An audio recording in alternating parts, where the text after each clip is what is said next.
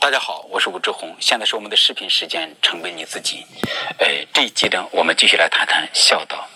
那么上一集呢，其实虽然我讲就是说中国古代的圣人们，其实他讲的孝就是顺，但是毕竟都是我的转述，是吧？就是而且上一集主要是讲的我对孝道的理解，就是孝道就是共生加全能自恋。那么这一集呢，我们来专门来讲讲。这个圣人们是怎么说的？我因为我这个古文功底差，就是很多话记不住。我现在拿手机来给大家念一些。呃，第一段文字是来自《礼记》，《礼记》中这段话这样讲的：“为人臣之礼，不显见。三谏而不听，则逃之。子子之视亲也，三谏而不听，则好气而随之。”这什么意思呢？因为就是我给大家念的时候，你可能也因为我这个也许并不知道。那个呃，但是大家可以搜索《礼记》或者看我相关的文章，呃，那我就把它翻译成白话文啊。白话文是这样来解释的：就是作为臣下的礼数，不可以当众对这个，就是当众进谏。如果你对自己的君上就是劝谏了三次，君上还是不听你的话，你就可以逃走了。嗯，那么作为儿子呢，就是作为儿子的要奉养自己的父母。如果你再三劝谏，而父母还是不听你的，那怎么办呢？好气而随之，就是哭泣着随从他们。你看，这是我觉得对顺的、对孝顺的这个一种极致的这个表达。那我们再看第二段文字，这也是来自于《礼记》。啊这里面是这样，这个原文是这样说的：“父母有过，下气一色柔声以谏，谏若不入，其敬其孝。”呃。悦则复见，不悦，欲与其得罪于乡乡党周旅，宁孰见？父母怒，不悦而踏之流血，不敢疾怨，其敬而笑。那么这是讲的什么呢？就是当父母有过错的时候，要和颜悦色、低声细气的进行劝谏；劝谏而父母不听的时候，要用孝敬再加以感动。如果父母高兴了，然后再趁机继续进行进行劝谏；如果父母不高兴，那么宁愿得罪你的那个乡邻，就是周吕的人，就是也愿意再就也要再多加劝谏。如果在这个过程之中，父母发怒了，父母不高兴，把你打得流血，然后不可以有怨恨，仍然继续孝敬你的父母。我的天哪！这是讲的，这根本就不是正常的人性，因为正常人性非常非常简单。我攻击你，你会有一种被攻击的感觉；如果你攻击我，我也有一种被攻击的感觉；如果你打我，打得我流血，不管你是谁，我都会有愤怒。但是按照这个《礼记》的这样的说法，孝道可以达到这么一种东西，就是，呃，父母可以肆无忌惮地对待自己的孩子，孩子永远就是不可以有愤怒。我觉得这简直是开玩笑，就是人性到不了这个地步。那刚才讲的这两个是《礼记》，《礼记》是西汉的一个人，他叫戴胜，他是对那个秦汉，就是秦汉以前对汉族礼仪的一些总结。那么多数是孔子和他是弟子的对话，但是毕竟是西汉的人的总结，我们就可能会觉得这可能不一定是那个孔子的本意。那我们就看看孔子的本意。那么接下来一段就来自于《论语》，《论语》的就是对孔子的言论的记载了。然后视父母己见，见志不从。又敬不违，劳而不怨。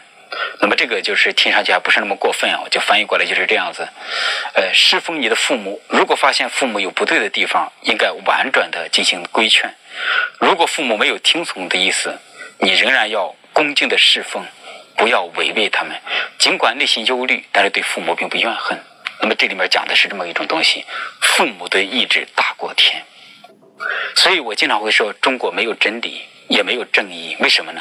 就我们讲孝道来讲，就是父母的高兴，就是父母的自尊是第一位的，甚至我们可以这样讲，父母的面子是第一位的，而这个道理、尊严，甚至关于这个就是真理和正义，都不如父母高兴不高兴更重要。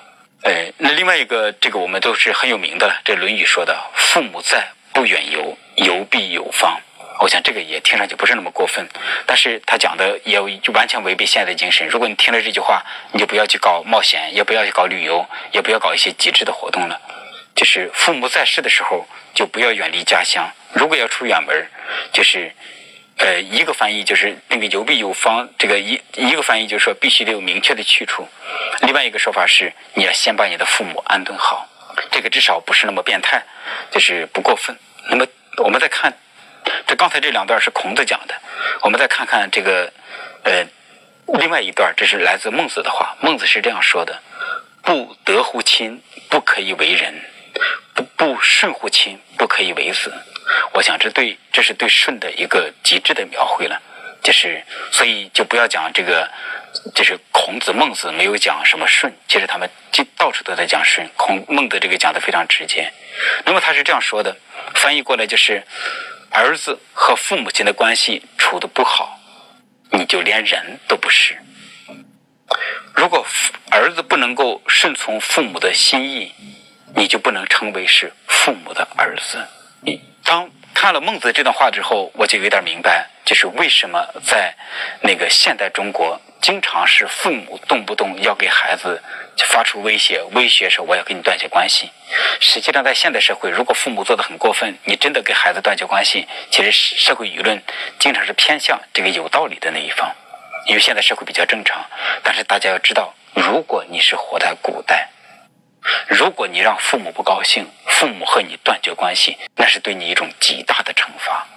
就是父母通过断绝关系这件事告诉你，你不是孝子，你不是人，你都不配活在这个世界上。所以，在中国古代社会，如果父母和你断绝关系，就意味着你丧失了在这个社会上立足的一个空间。接着讲到刚才那个“父母在，不远游，游必有方”，那么这句话就好像像是一个。不算过分的这么一句话，但实际上它也深深的影响了很多人。比方说我自己，呃，我就是我觉得我之所以就是出国旅游比较少，一方面就是我是宅男，但另一方面有一种无形中的担忧，就是我每次出国的话，就是我的妈妈都会跟我说，说就是呃别出去了，出国有什么好的？出国很危险，国外怎么怎么样？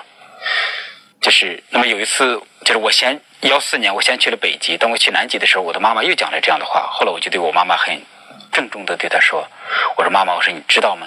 我去就是其实以我的条件，我出国旅游各方面都很都很好，而且非常的安全。但是我过去之所以出这么少，其实你的这个无形中的担心，这种要求，我觉得对我是一种很大的限制。我深深的感觉到对我的一种限制。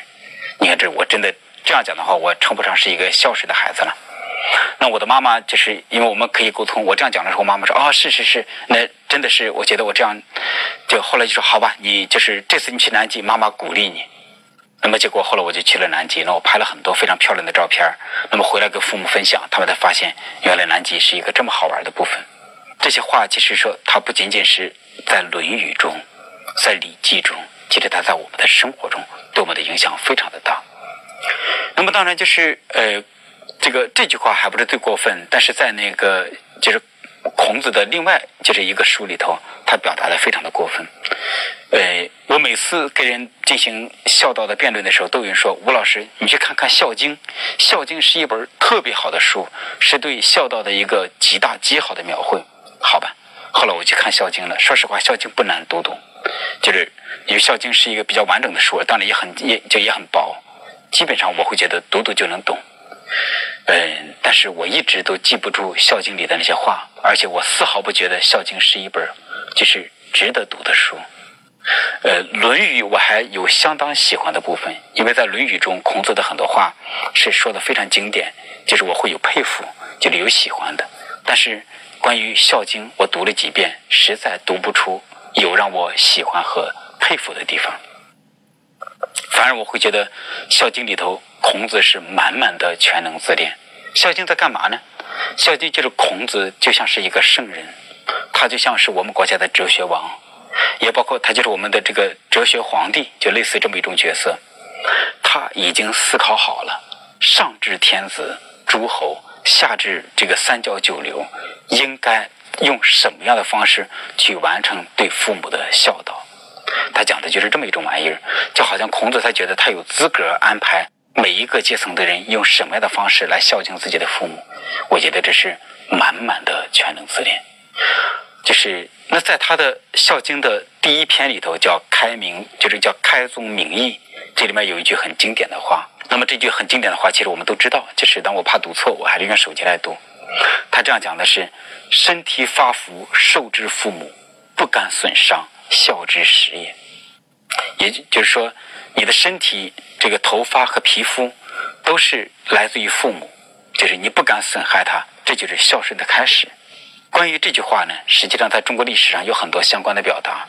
就比方一个很著名的故事，这个像曹操就有次带着兵马，就是正好是在那个就是麦子要熟的时候，就是他带着自己的兵马在行军，对自己的那个军队说：“你不能够破坏老百姓的这些麦田什么的，如果你破坏了，就是死罪。”就是砍头之罪，结果呢，他的马受惊了，就突然之间跑到这个地里头，然后毁坏了一块田地。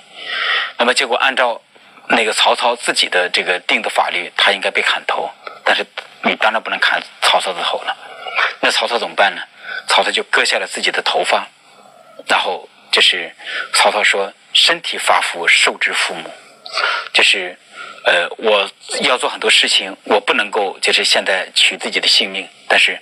割发以待命，就是他就是把头发割下来，就是来表示这是他的这种，就是对自己的军对自己的军法的一个遵守，然后全筋令然，就非常非常的听，之后就变得更加听话。那么这是曹操的故事。那我看过很多人这样大概这样论述过。那么孔子的讲的这这种精神，就是在他这两句话里头。父母在，不远游，游必有方。身体发肤，受之父母，不敢损伤。那么这两句话结合在一起，让中国人缺乏冒险精神的一个重要的原因。因为父母的感受大过天，你不能让父母忧虑。如果你要去冒险，如果你要去远游，如果你追求一些极限运动，那么你的父母担心怎么办？所以为了。让自己的父母不担心，你就不要去远游，也不要搞一些有可能对你的身体有些危险的部分。你的身体不是你的身体，你的身体是你父母的。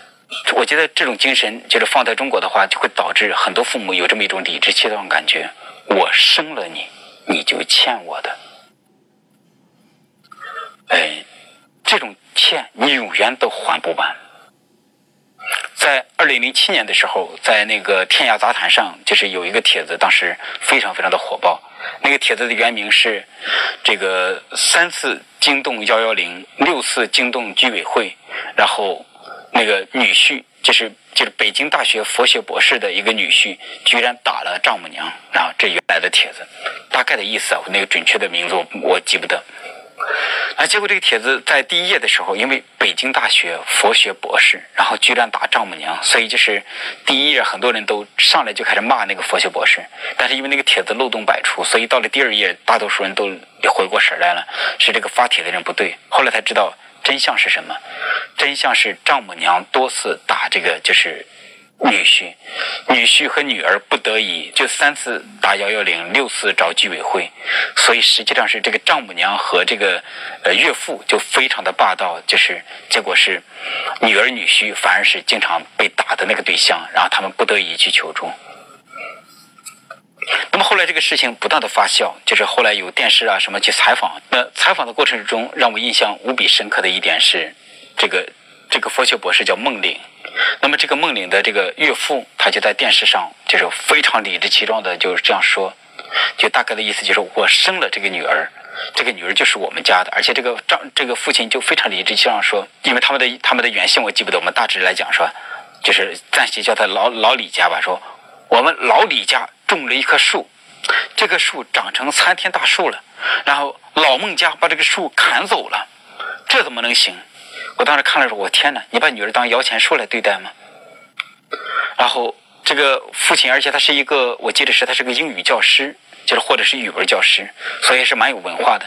结果这个父亲就在电视台上就就是特别公然的说，他大概的意思是对女儿说的：“你妈那奶一千块一粒，拿一百，好像是拿一百七十万来，拿了拿过来，咱们就断绝关系。”我当时觉得很震惊，就是其实像他就想要一百七十万嘛，但是为什么说出这种话来？你妈那个奶金贵到一粒值一千块，所以就是这个父亲就好像他受那个原始孝道的那个影响，他觉得在当今社会，他还可以在电视台上。公然的理直气壮的就觉得他随意对待自己的女儿，自己的女儿都应该听他的。他认为在这个道德的制高点，但是现在社会已经正常了很多，所以这件事会让很多人就是印象深刻。而且以我印象中，基本上没有人支持这个丈母娘和这个岳父，所以这是时代的巨大的进步。但是关于孝道的这些精神，还深深的在我们的血液里头。所以，如果我们总结起来，就是我会这样来讲，就是，呃，孝道就是孝顺，而且这个顺就是孝这个字的本来的含义，而且顺就是圣人们所强调的本来的含义，所以不存在现代人曲解了孝顺，其实相反，现代人对顺的这个。这个反抗或者不接受，反而证明我们终于活在一个文明的国家，我们终于活在一个和过去不同的这样的国家。其实我们整个社会对孝道其实有了很大的这种不接受的部分，就是我支持孩子敬重自己的父母，但是不必孝敬自己的父母，因为孝这个字本身讲的就是顺。呃，那么当然每次谈到孝道的时候，经常就有人这样说：这个吴老师，孔子。不是反对愚孝的，那么他他们就拿一个例子来讲，那么讲讲这个例子，因为每次都有人用这一个例子来讲这个说孔子是反孝道。那么孔子这句话是在那个就是《孝经》中的一段对话，就是曾子问这个孔子，就是说孩子服从父亲的命令，这是不是就叫做孝？然后这个孔子就说这个是何言也？是何言也？一大概意思是。这这不是胡说八道吗？呃，他说的是，当这个父亲有有这个不义的这个行那个行为的时候，当父亲有就是不义的地方的时候，这个孩子要做贞子，然后就是贞子的意思就是向就是向父亲要进谏。如果他遵从父亲的命令，这其实这根本就不是孝，而且他是让父亲陷入不义，所以很多人就会认为。就是孔子这样讲的是，当父亲处于不义的时候，这个孩子就是不能够就是轻易的遵从父亲的这样的话，就是孩子要对父亲进行进谏。哎，但是怎么进谏呢？那我们前面不是就讲了吗？就是如果你是君王，叫委婉的这样进谏；如果是三进谏还不行，你就可以逃走了；如果是父母的话。你三进谏，父母还是不听你的，甚至揍了你一顿，你仍然就是继续孝敬，好气而随之。所以，你把这些东西都连在一起，你这样你来知道孔子讲的是什么。而且，其实我对这一部分我也一直都不能接受的是，如果说父亲他做了不义的行为，为什么这是孩子的罪过呢？那么讲起来，这不就是也是一种这个株连的这样一种罪吗？就是说，就好像是。父母有不高兴是孩子的过错，如果父母有不义的行为也是孩子的过错。那么也就是说，父母可以为所欲为，孩子要使劲儿去想办法让父母到一种正确的地步上。那么说的夸张一点，就好像中国式的孩子和父母的关系，就是好像在鼓励父母可以随便的作，而孩子要帮父母去擦屁股，说的难听一点。那么还有人就是更常见的一个就是批驳的这个说法是，说孔子讲的孝道是父慈或者父慈子孝，就是说父亲是慈爱的，然后孩子要去孝。哎，那么首先我会说，每个人的生命最重要的部分就是做你自己，每个人的生命都需要从自己的感觉出发来做出自己的选择，而且为自己的选择负责任。为什么你是慈爱的，我就要听你的话呢？所以说，不管你是怎样的，我都应该按照我的意愿，就是来生活。就是，那么这是我的一个反驳。那么还有一个更有力量的反驳，关于孝道的文字有无计其数。除了这个所谓的父慈子孝这个说法，你又看见过多少孝道的文字在教导父母如何去做一个慈爱的父母呢？至少在我的印象里头，我看到的极少。而关于让孩子去做孝子的这这些论述，又是无尽其数。所以说，所谓的父慈子孝，父慈是一个虚的，而子孝是一个实在的。那么，我们现在总结一下，就是就会看到，其实，如果你们感兴趣，就真的认认真真去读这个古代的圣人们的原话，就是你们也会看到，所谓的孝道，其实就讲的就是让孩子顺从自己的父母。呃，那么关于这个，在就是争论起来，就是也很多，因为就是总有那么几句，似乎在对父母是有所限制的，所以就是很多人就会说，吴老师，你曲解了圣人们的话，你怎么怎么，你没全面的去看，以至于我生出这么一种愿望。呃，如果有人替我做了，让我觉得很好；如果没有的话，以后我想我会做这件事。这是什么事情呢？就比方说，拿出这个孔子的这些所有的这些文字来。比方说《论语》《孝经》，还有《礼记》，当然《礼记》说法是不是对孔子原话的记载？大概这些经典，我们做一个量化的分析。那么在这些话里头，涉及到凡是涉及到孝道的这个文字，到底有多少句是讲孩子要听父母的话的？到底有多少句是鼓励孩子要做自己的？我估计这极少。那么又有多少话是？